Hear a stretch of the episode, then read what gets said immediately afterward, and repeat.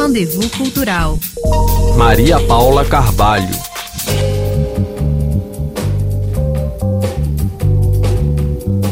Eles têm 50 anos de estrada e conquistaram um espaço entre as bandas cult aqui da França e de muitos outros países.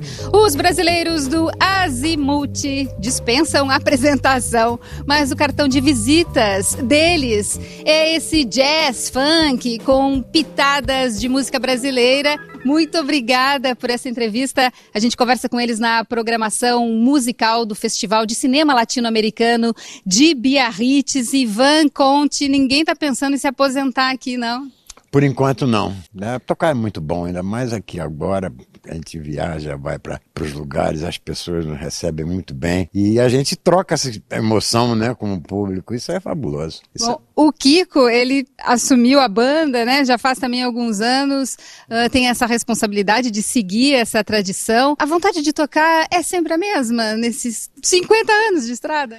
Eu diria que eles estão mais jovens, né? né? Uhum. Mamão, Alexandre, são meus parceiros, assim, e a energia é cada vez maior, é cada vez mais alta, uma densidade. Porque para tocar jazz, a gente tem que estar tá junto, né? Temos que tocar junto, temos que emanar aquilo ali. E agora a gente tem esse cara aqui também maravilhoso, dando essa força, salvando a gente aqui. Moisés Santos, como é que é tocar com ele? Olha, é um sonho, né? Porque eu cresci ouvindo eles, né? Então, assim, como tocar com seus heroes. Bom, Moisés cresceu ouvindo Azimuth e muita gente também, né? Vocês acham que tem mais fãs no Brasil ou no exterior? Aqui no, no exterior eu acho que é um pouco maior do que lá no Brasil. Mas nós temos também no Brasil bastante público.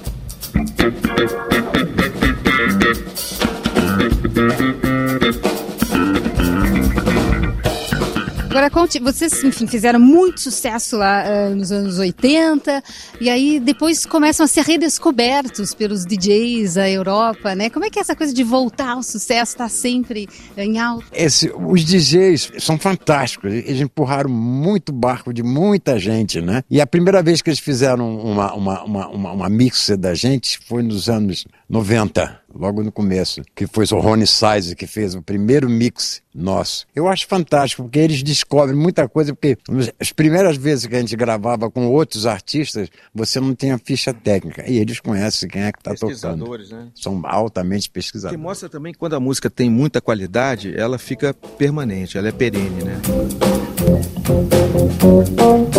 O colecionador Laurent Signoret tem quase todos os discos do Azimuth, que ele conheceu ouvindo rádios de Londres nos anos 90. Para o francês, o grupo não sai de moda por ter um estilo próprio. Eu acho que são ótimos músicos, que levam a sua técnica de jazz para um estilo muito pessoal, que faz viajar, que dá vontade de dançar e que é relaxante, que evoca o Brasil, as paisagens, o calor, a praia. É isso que faz sonhar na música deles. O legendário trio brasileiro escreve sua história com a mesma paixão desde os anos 70. Em Biarritz, o tecladista Kiko Continentino fala da renovação dos fãs da banda. Os DJs foram importantes nessa cena e o público também, que a gente está com um público cada vez mais jovem. Né? Isso é uma coisa linda né, de perceber.